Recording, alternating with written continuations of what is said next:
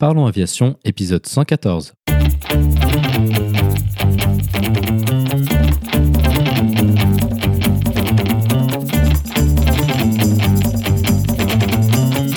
Parlons Aviation, le podcast qui parle de tout ce qui vole. Je m'appelle Antoine et aujourd'hui nous parlons de la nouvelle génération d'avions de voltige électrique avec Jérémy Dora Aero. Nous proposerons également la vidéo de la semaine. Bienvenue à bord, j'espère que vous êtes confortablement installés. Parlons Aviation épisode 114 et prêt au départ.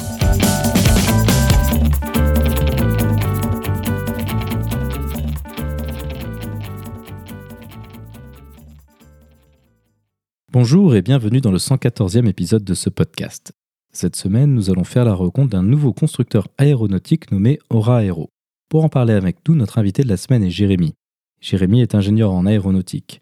Il a travaillé de nombreuses années chez Airbus et a notamment participé à l'association Replicaire dont nous avons déjà parlé lors de l'épisode 31 avec Thomas.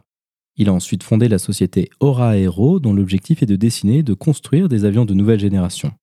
Nous parlerons de son premier produit aujourd'hui en cours de certification, l'Intégral Air. Il s'agit d'un avion de voltige de construction moderne visant à proposer une nouvelle alternative sur ce marché. Ensuite, nous irons en détail sur les futurs projets de sa société avec notamment un avion électrique de tourisme et un avion électrique d'aviation régionale. Jérémy nous parlera des nombreux défis qui se posent afin de mettre en service ces machines fort novatrices et des solutions sur lesquelles sa société travaille. Comme d'habitude, vous trouverez plus d'informations sur ce sujet évoqué pendant l'épisode dans la description. Vous la retrouverez à l'adresse parlonsaviation.com 114. Et maintenant, passons donc directement à notre discussion avec Jérémy.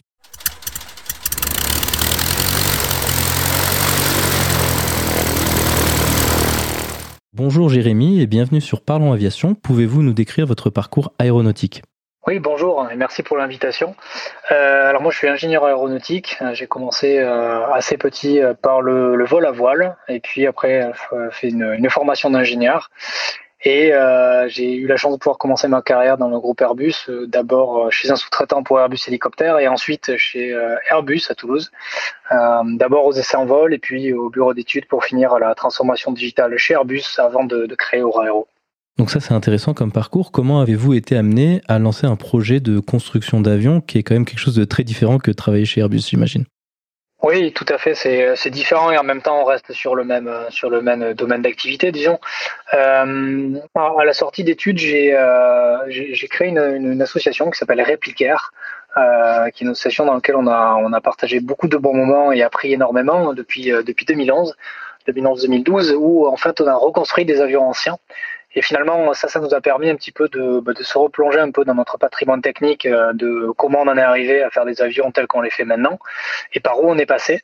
Euh, et ça m'a permis également de rencontrer beaucoup de, de personnes clés de l'aéronautique euh, d'hier et d'aujourd'hui, et qui finalement, euh, à un moment donné, m'ont donné envie de, de, réconcilier un petit peu à la fois cette, cette notion d'aventure, de bâtir quelque chose, et de le jumeler avec les enjeux environnementaux et puis euh, l'opportunité euh, de, de, refaire naître un constructeur aéro euh, innovant et efficace en France. Finalement, avoir l'idée de créer un constructeur d'avion, c'est une chose qui est relativement simple. Comment est-ce qu'on trouve un créneau de libre en sachant qu'il y a déjà pas mal de gens sur, dans, dans les constructeurs aéronautiques? Quel a été un peu votre créneau de marché, entre guillemets? Alors, euh, historiquement, quand on a créé Aura en, août 2018, euh, l'idée était, euh, double. La première était euh, de se dire que les années qui allaient venir allaient euh, donner l'opportunité de, de, pouvoir faire émerger des nouvelles, nouvelles gammes d'avions liées aux enjeux de décarbonation et bah, de besoins de déplacement des êtres humains. Et en même temps, donc ça, il se rattache finalement à on va dire un savoir-faire assez assez ancien de, euh, de comment on comment on, pense, euh, on, on dessine et, et, et, on met en œuvre des avions, et en même temps euh, une, disruption assez majeure liée à tout ce qui tourne autour du constructeur aéronautique, et notamment les, sujets de digitalisation. Alors, sans être trop long sur le sujet, euh, quand les, la maquette numérique 3D est, est arrivée au bureau d'études dans les années 90, ça a été une révolution qui a touché majoritairement le bureau d'études. Les sujets de digitalisation sont, euh, ben, encore plus brutaux, avec encore plus d'opportunités maintenant, parce que ça touche la totalité de la chaîne de valeur de l'avion, le design, l'industrialisation, la production et euh, les opérations. Euh, jusqu'au démantèlement finalement. Et donc euh, l'idée c'est de se dire d'un côté euh, repartons d'une organisation moderne calquée sur ces opportunités-là de, de, de, base digitale qui nous permettent finalement en tant que petit constructeur d'avoir accès à des moyens qui étaient préalablement uniquement réservés à des très grosses sociétés, la simulation numérique notamment, mais, mais, mais d'autres d'autres sujets également, et en même temps avec une, volonté de positionner dès le début de la société cette contribution à, euh, à, l'effort de transformation de l'aérien vers, euh, ben, vers une aviation décarbonée. Voilà, donc ces deux sujets-là, euh, qui sont basés d'une part sur le, savoir-faire immense qu'on a dans le dans, en euh, fabrication d'avions en France, jumelés avec ces nouvelles opportunités et ces nouveaux enjeux liés à l'aviation d'aujourd'hui de demain. Quel est donc le type d'avion? Parce que certes, toute la partie fabrication et conception, c'est quelque chose, un sujet évidemment fondamental. Quel est le type d'avion sur lesquels vous avez souhaité vous lancer initialement et évoluer par la suite? Alors, le but était de, commencer avec un avion à, taille humaine euh, qui correspondait à, un vrai besoin du marché, à des clients en face, et d'après se développer sur un plan stratégique de faire des avions plus propres et plus gros. Euh, donc on a commencé par un biplace de formation à capacité voltige qui s'appelle Intégral. Euh, Intégral est une famille d'avions euh, composée de euh, quatre avions principaux. Euh, le premier avion Intégral Air a volé en, juin 2020 pour la, première fois et euh, il va être certifié cette année avec les premières livraisons à nos clients en 2022. Donc ça c'est Intégral hein, qui se décline finalement en deux grandes deux grandes typologies de produits. Les avions à moteur thermique, donc ceux qui volent à l'heure actuelle, avec des moteurs Lycoming, 4 cylindres, et puis euh, une gamme dérivée électrique qui, euh, qui va voir le jour cet été pour un premier vol euh, courant, courant été, et qui est finalement la, concrétisation de ce plus propre. Euh, et ensuite, avec les avions plus gros, ben ça c'est c'est la gamme d'avions euh, régionaux qu'on a annoncé en, mars 2021 lors de l'inauguration de notre site de production à Toulouse-Francazal, qui est un avion régional 19 places à propulsion électrique. Um, par rapport aux avions qu'on connaît aujourd'hui, alors euh, typiquement pour euh, les collages de voltige, ça va être quelque chose comme un Cap 10. Comment est-ce que se positionne vo votre avion?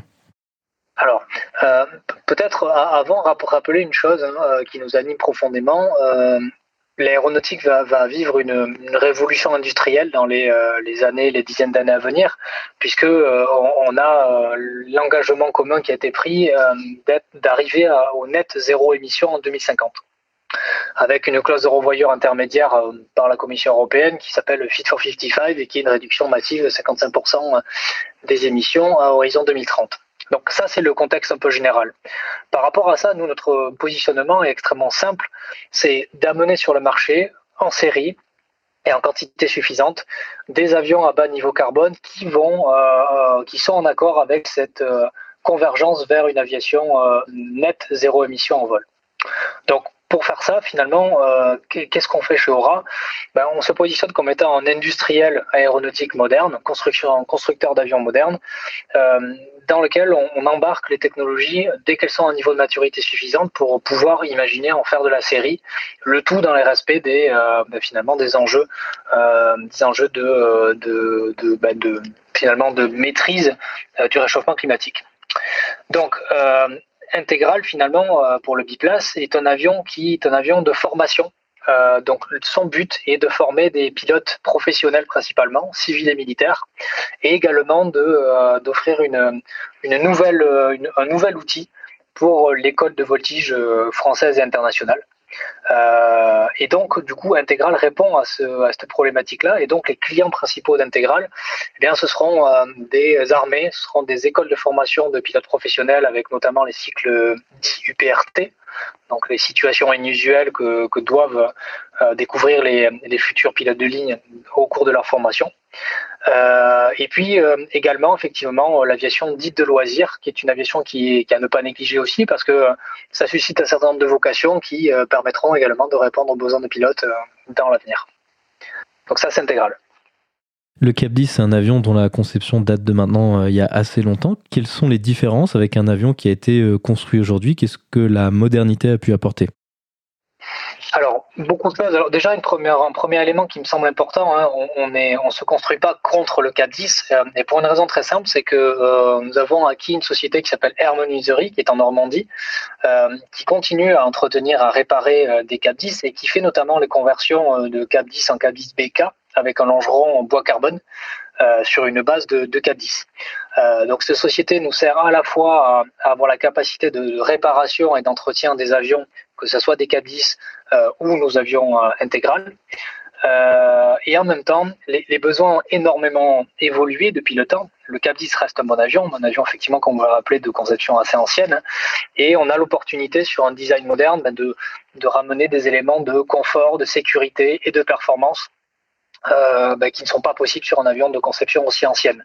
Donc on peut citer par exemple le parachute balistique, des réservoirs anti-crash, euh, une conception et une certification moderne et ASA CS23, euh, avec des exigences qui n'ont plus rien à voir avec les exigences de, l'époque. En bref, euh, c'est la refonte d'un avion de formation moderne sur des fondamentaux modernes et avec un certain nombre d'outils qui étaient pas disponibles à l'époque et dans un environnement industriel qui a complètement changé entre l'ère du, du CABIS et, et l'ère d'aujourd'hui.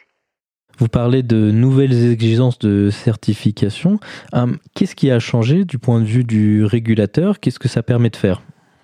Alors, disons que euh, la certification a évolué au fur et à mesure que euh, on a pris de l'expérience aéronautique, donc au fur et à mesure des années, et notamment euh, de l'expérience qui est prise souvent via via des incidents, des accidents, des crashs euh, qui permettent de bah, finalement de continuer à poursuivre cet objectif d'augmentation de la sécurité aérienne. Euh, et on a encore euh, pas mal de travail, pas mal d'opportunités d'amélioration de la sécurité aérienne, en particulier sur des avions plus, légers.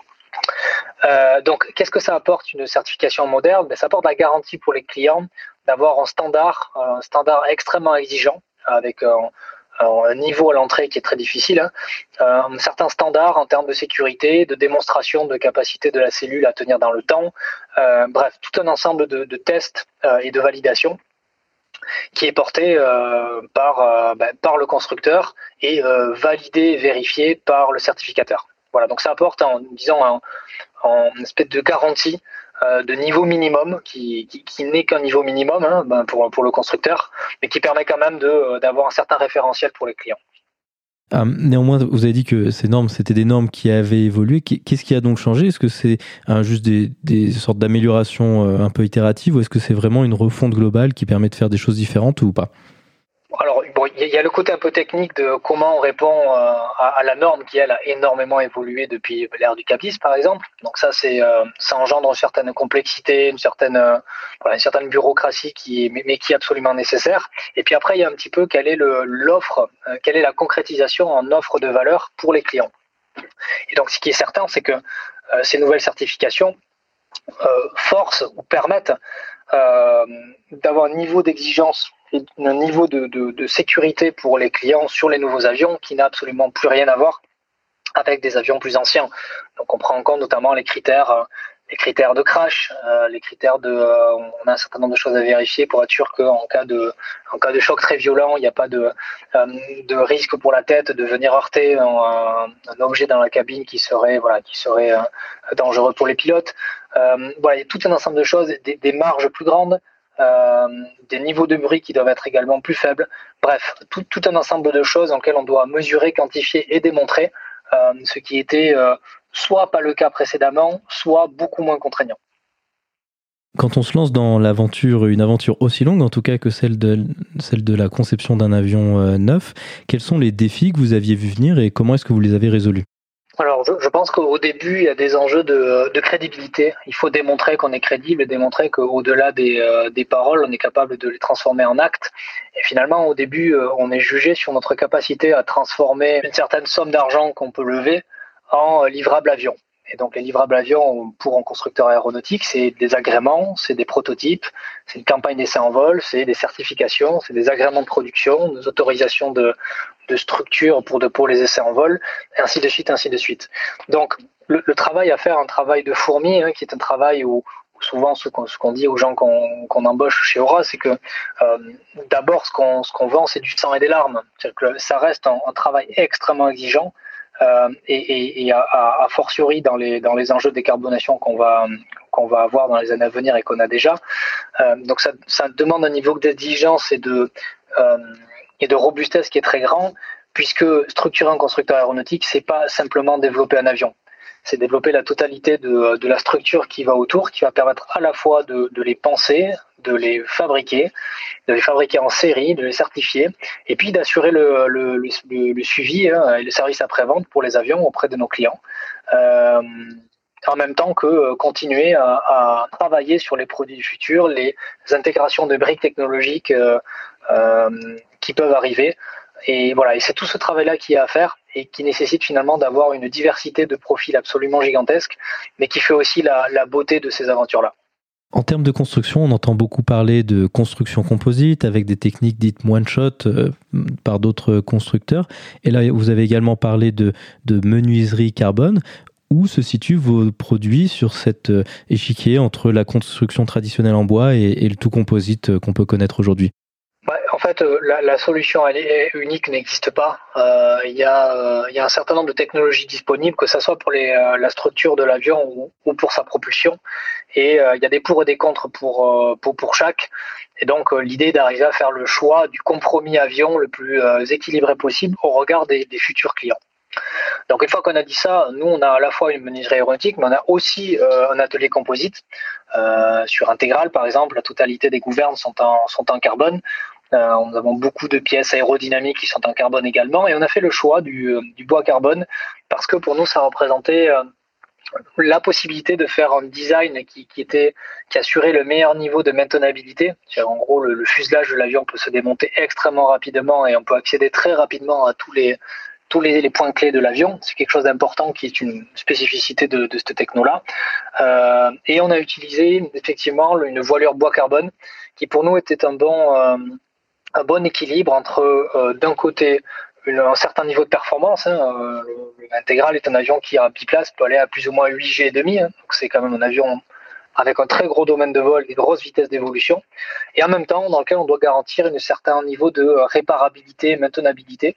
Et donc on, a fait ce choix-là qui nous semblait le choix de la raison, euh, pour autant, euh, le choix de la technologie est dicté par les cadences qu'on vise, par le coût également, qui est un sujet très très très important, hein, qui est voilà, qui est un équilibre fragile pour des structures tout composites.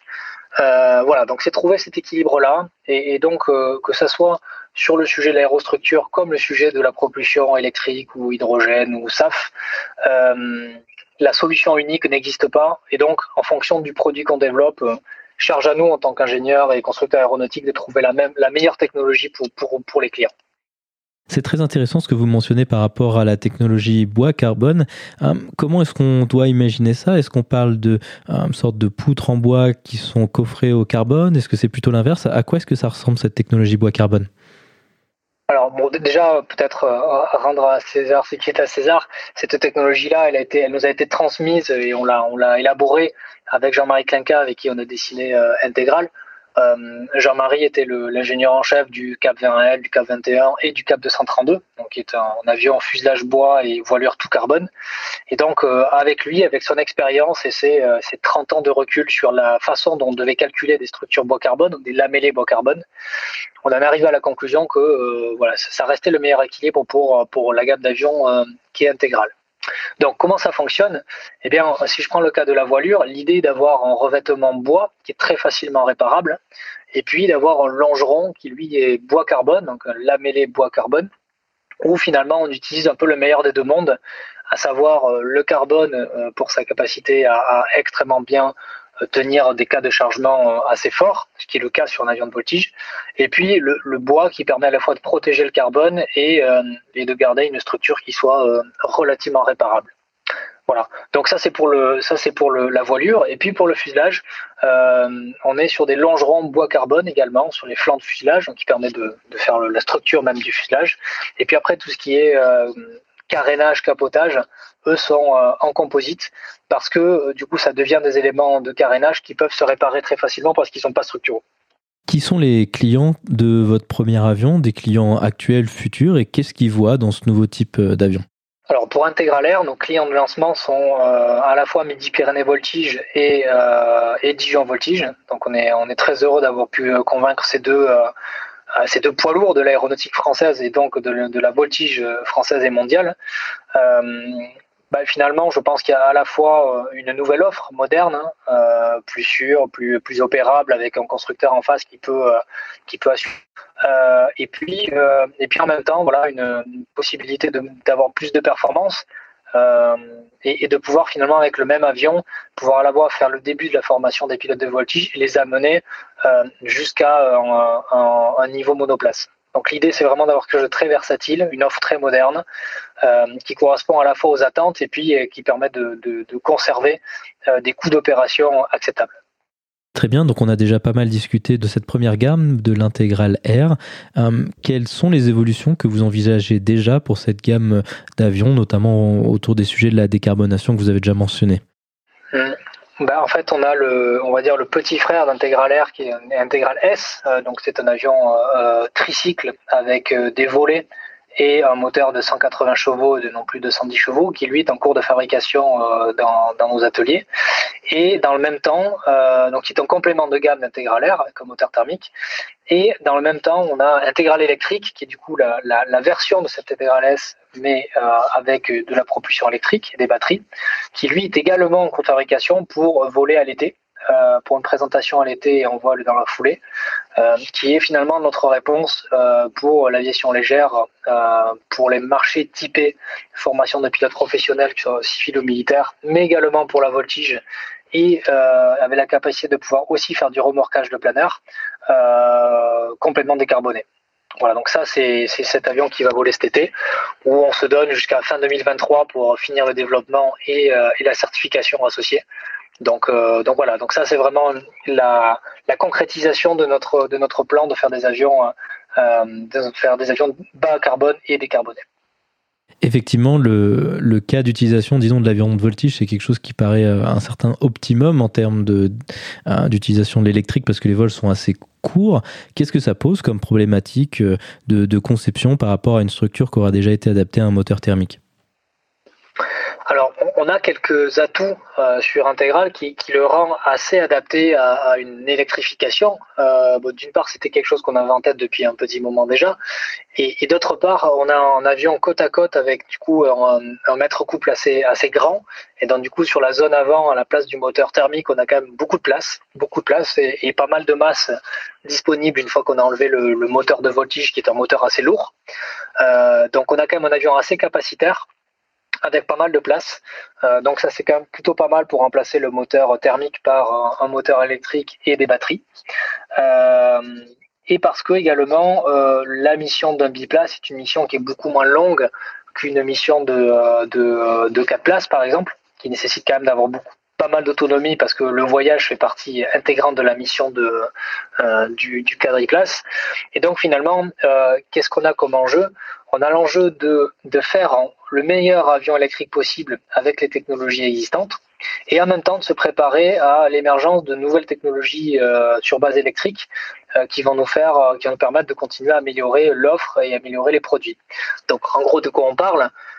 On parle d'avoir la plus grande densité énergétique possible au niveau des batteries pour avoir une autonomie suffisante, qui est quand même l'enjeu principal de l'aviation électrique, un peu la, difficulté. Mais on y arrive et ça progresse énormément. Et on a un autre enjeu très intéressant dans l'intégration globale de cette chaîne de propulsion électrique, qui est de pouvoir imaginer à court terme avoir une diminution assez massive des coûts puisqu'on se retrouve avec un moteur électrique qui est euh, extrêmement simple, euh, une batterie électrique avec toute sa protection euh, de forte puissance associée, du software qui permet de piloter l'ensemble, mais au final, en termes de complexité technologique, on est sur quelque chose d'extrêmement simple euh, et qui permet du coup aussi d'envisager des, coûts, euh, des coûts d'opération qui seront très faibles. Ok, très bien. On imagine qu'un moteur électrique et un moteur euh, thermique, ça fonctionne pas tout à fait de la même manière et ça n'a pas tout à fait les mêmes caractéristiques. Est-ce qu'en termes de, de, voltige et décollage, ça permet de nouvelles possibilités ou est-ce que finalement ça reste dans le même ordre de grandeur? Autant on a la contrainte principale sur l'électrique, elle est plutôt sur le stockage de l'énergie, donc sur les batteries. Euh, autant sur le moteur électrique en tant que tel, on a du mal à lui trouver beaucoup de défauts. Euh, le moteur électrique est, très léger, d'une part. Euh, d'autre part, il, a une, une, un couple disponible sur une plage de régime moteur qui est très grande. Donc, dit autrement, il a une grande versatilité. Et en plus, il a une particularité qu'aucun moteur thermique ne, peut, combattre.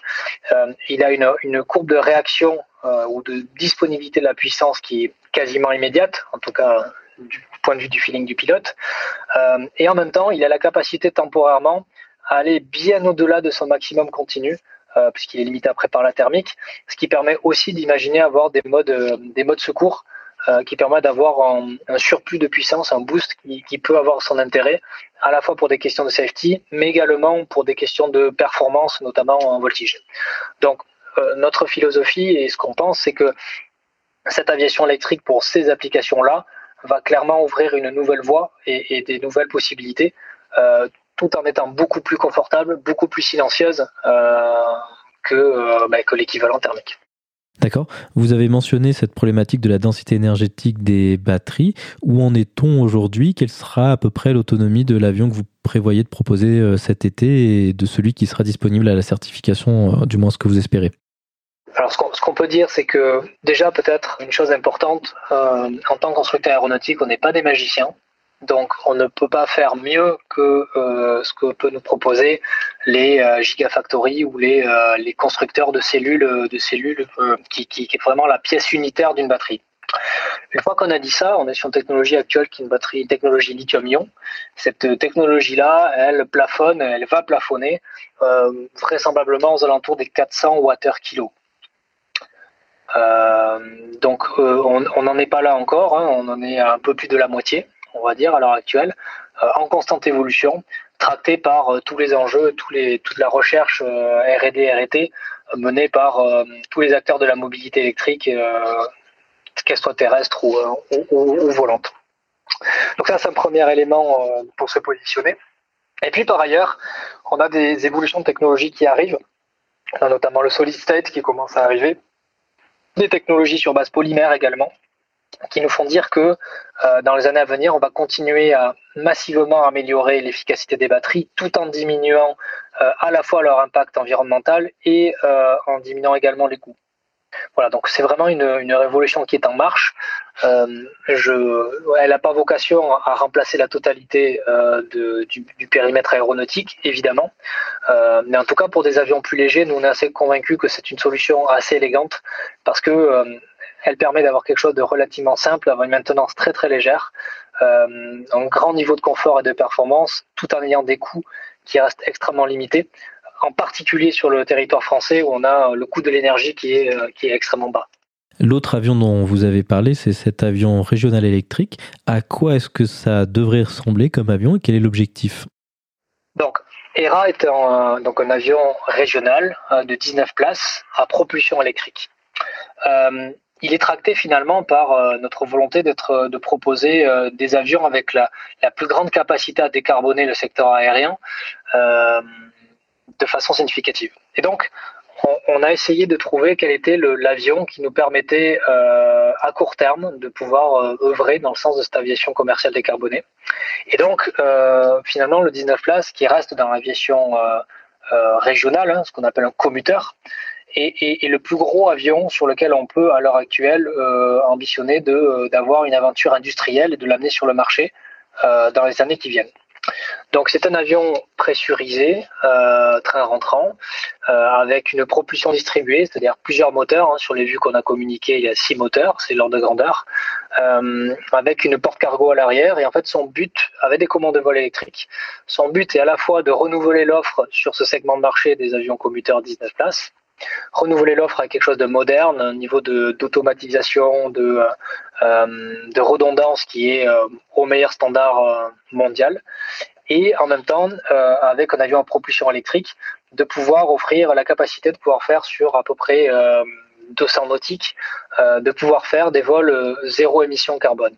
Et dans ce cadre-là, de, de, vol en dessous des 200 nautiques sur objectif, le turbogénérateur puisque c'est un avion hybride, n'est là que pour la marge de sécurité euh, réglementaire. Donc dit autrement, si tout se passe bien durant le vol, euh, le turbogénérateur ne sera pas allumé. Pour autant, autant, dans la distribution des vols actuels, que ce soit en Europe ou en Amérique du Nord, la majeure partie des vols, le pic du nombre de vols en fonction de, du, range, donc de la, longueur du vol, est plutôt aux alentours des 300 à 400 nautiques. Et donc ça, pour l'instant, on ne sait pas le faire en full électrique. Et donc à ce, moment-là, pour des vols de ce type-là, on utilise le turbogénérateur comme range extender. Donc on l'allume en vol euh, et il nous permet du coup d'allonger la capacité euh, et l'autonomie de l'avion pour pouvoir mener à bien la mission. Si je comprends bien, en fait, c'est un avion, donc le, la première partie du vol, donc les, les 200 nautiques que vous avez mentionné, c'est un avion sur batterie, donc vous arrivez avec les batteries qui seront préchargées au sol à, faire ces 200 nautiques, c'est juste, c'est ça l'idée? C'est exactement ça, tout à fait. Ok. Et donc ensuite, cette turbogénératrice, est-ce qu'on, de quoi est-ce qu'on parle exactement? Est-ce que c'est une sorte de, euh, de turbine euh, style APU Est-ce que c'est, c'est ça l'idée? Oui, c'est ça. Alors, c'est bien plus efficace que APU. Hein. Le, but est vraiment d'avoir une, consommation spécifique la plus faible possible hein, pour être en accord avec euh, bah, les objectifs, euh, les objectifs de ce, programme. Euh, mais oui, l'idée est bien de convertir du SAF ou du Jet A1, de le convertir en, électricité. Et donc, cette turbine-là, du coup, se retrouve à ne pas avoir une hélice au, au, bout du nez, mais avoir des génératrices et donc, euh, la turbine fonctionne dans son mode optimal, euh, avec le meilleur rendement possible, puisque finalement la plage d'utilisation de cette turbomachine-là est, très optimisée. Donc voilà, l'idée c'est d'intégrer de la meilleure façon possible une turbine pour compenser euh, les problématiques de densité énergétique des batteries. Et au fur et à mesure que, que la techno des batteries évoluera, on pourra soit avoir plus de range avec la même turbine, puisqu'on aura plus de plus de, d'énergie stockée dans les batteries. Euh, donc diminuer l'utilisation de la turbogénératrice jusqu'à possiblement la supprimer ou euh, avoir la possibilité de pouvoir euh, avoir quelque chose d'un peu plus innovant sur la partie turbogénérateur, notamment pourquoi pas un jour pouvoir le, le, le, remplacer par soit du H2 burn, soit consommer de l'hydrogène dans la, dans la, génératrice, dans la turbine pour générer l'électricité, soit carrément remplacer euh, le turbogénérateur par une pile à combustible et, hydrogène. Euh, donc pour l'instant, on n'en est pas là, mais euh, tout ça pour dire que là aussi, sur ces sujets-là, la solution unique n'existe pas.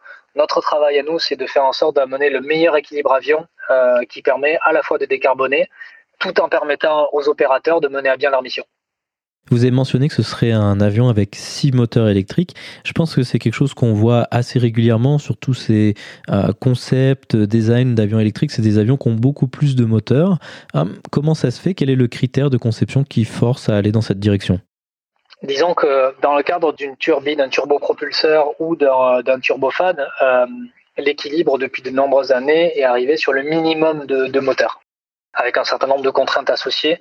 Euh, mais voilà, c'était l'optimum et, ça le reste. Dans le cadre d'un avion dit tout électrique, ce qui est notre cas, même si on a un range extender, hein, euh, on est sur un avion dans lequel on a des batteries propulsives et dans lequel on a de, l'énergie stockée dans des batteries pour alimenter des moteurs électriques. Euh, on a plus d'hydraulique également. Et donc dans ces équilibres-là, l'optimum n'est plus n'est plus drivé par les mêmes par les mêmes facteurs. Euh, et donc, sur la propulsion électrique, sans trop rentrer dans les détails, on a un équilibre à distribuer euh, la puissance sur un certain nombre de moteurs pour rester sur euh, des caractéristiques moteurs qui soient les plus intéressantes possibles. Donc, le fait d'avoir de, la propulsion distribuée, ça amène un, certain nombre d'avantages au niveau avion. qui correspondent à la fois à l'embarquement de la technologie électrique, mais également sur des optimums au niveau de l'avion. Une problématique sur ce type d'avion-là, on va imaginer, c'est une fois de plus euh, la notion de batterie. Euh, on imagine que dans le cas euh, d'un avion avec autant de, portée, donc 200 nautiques, c'est déjà pas mal. ça fait beaucoup de batterie.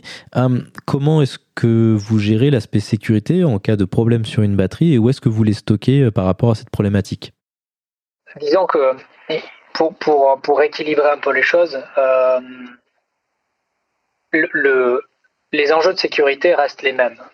Euh, la menace vient plus du même endroit, mais, euh, les enjeux sécurité restent les mêmes par rapport à un avion conventionnel où finalement on stocke euh, un, carburant hautement inflammable, qui est le, kérosène ou l'essence avion, et qu'après on amène sur un moteur à explosion dans lequel on, projette des, explosions plusieurs fois par seconde. Donc si on le prend de ce point de vue-là, on se dit que c'est sûrement quelque chose de très dangereux également. Pour autant, on a réussi depuis de nombreuses années à bien maîtriser le stockage de carburant dans les voilures ou dans des fuselages et la façon dont on utilise euh, une chambre de combustion, que ce soit pour un moteur à piston ou pour une turbine. Donc, ramener sur la contrainte de l'avion euh, électrique, qu'est-ce qu'on cherche? Euh, On cherche finalement à sécuriser le stockage d'énergie dans les batteries et donc limiter au maximum euh, la capacité de faire de l'emballement thermique, donc une cellule part en emballement euh, thermique, et euh, évidemment on cherche à ce qu'il n'y ait pas de le minimum de d'évolution, de, propagation de, cet emballement thermique à d'autres cellules. Voilà, ça c'est un petit peu ce qu'on cherche à faire.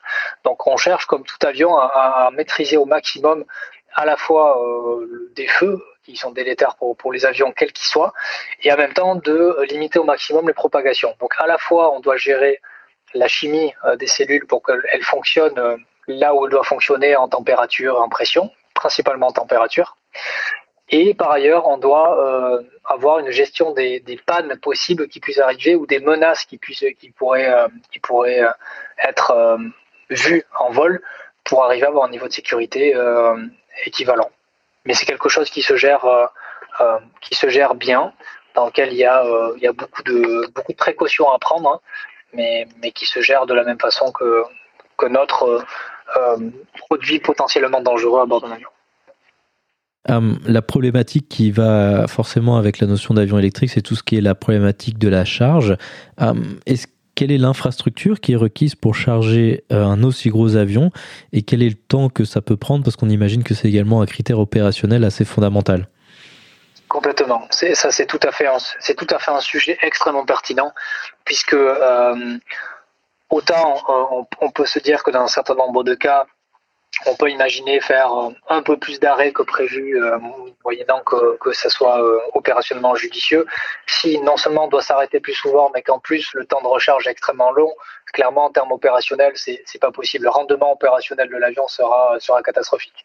Donc, qu'est-ce que ça veut dire sur les solutions techniques qu'on doit apporter? Ben, La première chose, c'est que pour arriver à charger vite euh, et avoir une grande puissance, donc ça, il faut un superchargeur adapté ce qui est quelque chose qui existe déjà. Et les ordres de grandeur pour des avions tels qu'on qu'on parle sur le 19 places sont déjà des, euh, des, des, chargeurs qui sont présents à la fois dans le milieu automobile pour les supercharges, mais également dans le milieu de, euh, des camions notamment. Donc ça, c'est quelque chose, une technologie qui existe déjà. Et par contre, euh, la contrainte sur l'avion, c'est qu'on doit avoir du, des voltages assez élevés parce que, comme vous, vous, le savez certainement, la puissance, c'est le voltage fois l'ampérage. Et donc, plus le voltage est élevé, plus on peut charger rapidement. Donc ça, c'est un premier sujet. C'est pour ça qu'on travaille sur euh, une roadmap de, haute, puissance, haute puissance et donc fort voltage en 800 volts. Et par ailleurs, une fois qu'on a dit ça, pour charger rapidement, il faut qu'on gère activement la température des batteries, puisque quand on les charge rapidement, elles s'échauffent et elles ne doivent pas dépasser une certaine température cible, euh, bah, sous peine de rentrer en mode de protection. Euh, et donc là aussi, euh, la gestion active de la thermique des batteries est quelque chose qui est très important. Voilà, principalement pour charger vite et avoir des batteries euh, qui soient durables, donc qui tiennent les cycles qu'on leur demande, il faut du 800 volts et une gestion active de la thermique des batteries. Un autre élément assez fondamental dans ces notions de batterie et d'avion électrique, c'est tout ce qui est l'usure des batteries, parce que c'est des composants qui sont quand même assez coûteux, probablement les plus coûteux d'un avion comme ça. Comment est-ce que vous gérez cet aspect-là, avec notamment effectivement la problématique des temps de charge qui peuvent effectivement euh, jouer beaucoup euh, sur la durée de vie des composants? Alors, ce qu'on voit, c'est que le, temps de charge n'est pas tellement un problème, pour, moyennant euh, qu'on applique les principes que j'ai évoqués précédemment. Et après, effectivement, associé à ça, il y a combien de temps euh, les batteries vont tenir. Donc là aussi, la, la, compréhension des enjeux a énormément évolué ces dix dernières années au global. Donc on bénéficie un petit peu de cette évolution de la compréhension des phénomènes. Et par ailleurs, euh, par ailleurs, effectivement, la modélisation de, de, la durée de vie des, des cellules est absolument critique. Donc euh, donc, le coût des batteries a déjà drastiquement chuté depuis que la mobilité électrique terrestre euh, est devenue une réalité. Elle est encore en train de, chuter. Donc on va dire qu'on on peut prendre une, base de coûts qui est déjà extrêmement compétitive dès maintenant. Et on sait qu'on va avoir des facteurs d'amélioration très significatifs dans les années à venir. Donc disons que là c'est plutôt un sujet pour l'entrée en service et les premières générations d'avions où les batteries bah, seront avec des marges liées à l'assertif qui seront très fortes. Donc on prendra vraiment beaucoup de précautions pour s'assurer que tout, tout, fonctionnera. Et au fur et à mesure, en améliorant notre compréhension de ces batteries propulsives, on pourra optimiser un peu l'ensemble. Et par ailleurs, une autre chose à, mentionner par rapport aux batteries, évidemment, euh, dès le design des batteries, on prend en compte euh, la, fin de vie des batteries et la façon dont on va les recycler, puisqu'il y a une valeur résiduelle assez forte sur des batteries euh, d'avion. Et donc ça, c'est un premier sujet qui est très important, avec un niveau de recyclabilité qui est déjà excellent et qui continue à, s'améliorer. Et en même temps, ça nous donne une opportunité qui est que quand on changera les batteries sur l'avion pour en mettre des nouvelles, on aura l'occasion de pouvoir, la possibilité de pouvoir prendre des batteries bien plus performantes que celles qu'on vient de, démonter de l'avion, et donc d'avoir une capacité de faire des euh, new battery options, en tout cas des nouvelles offres euh, au fur et à mesure que les techno arrivera. Et donc euh, avec un avion qui au fur et à mesure du, temps verra sa, son autonomie et sa performance et du coup son coût évoluer dans le bon sens. Ce sujet de changement des batteries, c'est quelque chose qui est régulièrement évoqué dans les cadres de la mobilité électrique, euh, surtout tout ce qui est les drones volantes, enfin les drones euh, qui transportent des passagers.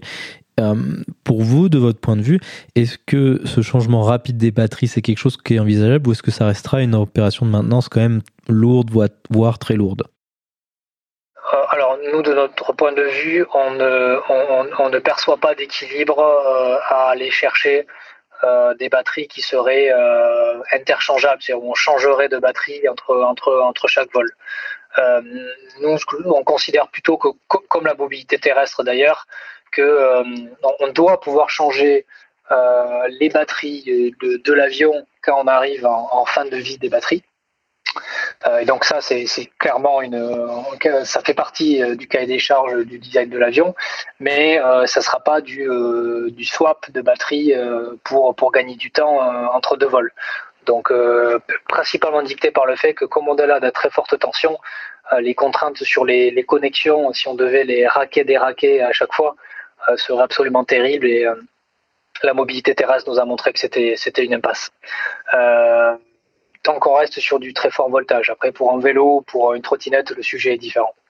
Donc euh, voilà, donc ce qu'il faut voir, c'est qu'effectivement, c'est une opération de maintenance significative, euh, qu'on fait en sorte, euh, par design, de la rendre la, plus, rapide possible et surtout la plus sûre possible, mais que oui, ça reste une opération de maintenance qualifiée.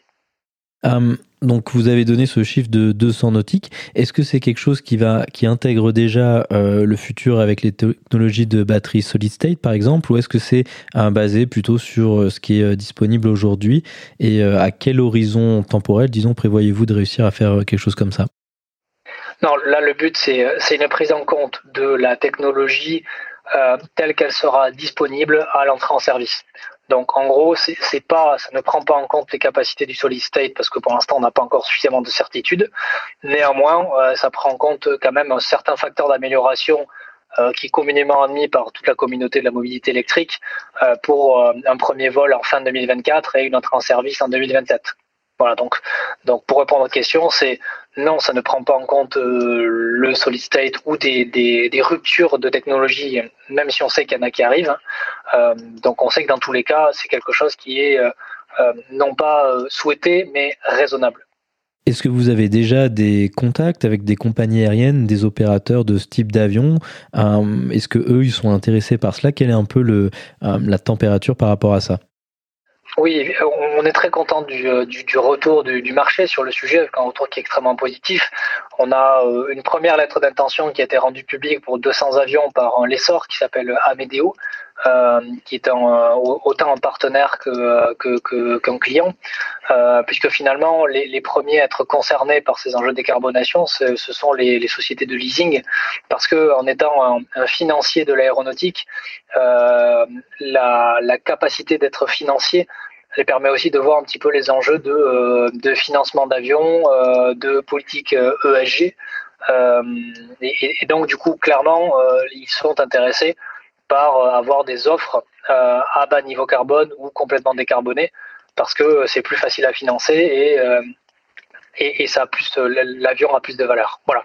Donc on travaille beaucoup effectivement avec des lessors, mais également avec des compagnies des compagnies aériennes. On travaille avec quatre compagnies aériennes précisément. qui sont des, référentes chacune dans leur domaine, que ce soit l'aviation d'affaires ou l'aviation régionale, pour avoir nos clients de lancement que, j'espère qu'on espère pouvoir annoncer en 2022. Est-ce qu'il y avait d'autres sujets dont vous auriez souhaité parler? Non, peut-être pour, euh, pour euh, juste pour synthétiser, ce qui, ce qui me semble important de, de rappeler, c'est que là, on s'apprête à vivre une, une, réelle révolution industrielle, euh, puisque finalement, d'un côté, on, doit répondre aux enjeux climatiques de la meilleure façon possible, en étant très réaliste sur ce qu'on est capable de faire sur les technologies disponibles. Et donc, on a vraiment deux, deux enjeux. Le premier, c'est trouver des solutions en termes de technologie soit euh, euh, économiquement viable, et deuxièmement d'avoir la capacité à monter en puissance suffisamment rapidement pour amener euh, le, nombre de sièges, ou en tout cas les avions nécessaires à la décarbonation de l'aviation, et que finalement, en tant qu'ingénieur, notre travail est bien d'apporter des solutions à un problème qui est maintenant absolument évident. Ainsi se conclut donc cette discussion. Jérémy, merci beaucoup d'avoir accepté de venir sur le podcast pour nous parler de votre société Aura Aero et de tous les avions qui vous proposez. Merci.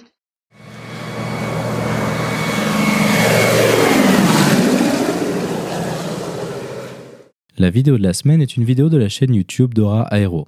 Il s'agit d'un extrait de l'émission Nous les Européens diffusée sur France 3. On peut y voir Jérémy présenter en images l'intégrale Air ainsi que les locaux de sa société. Il y présente également les images du concept d'avion régional mentionné lors de notre interview. Vous trouverez le lien vers la vidéo dans la description ou en allant sur le lien parlonsaviation.com slash vidéo 114 sans accent sur le E de vidéo.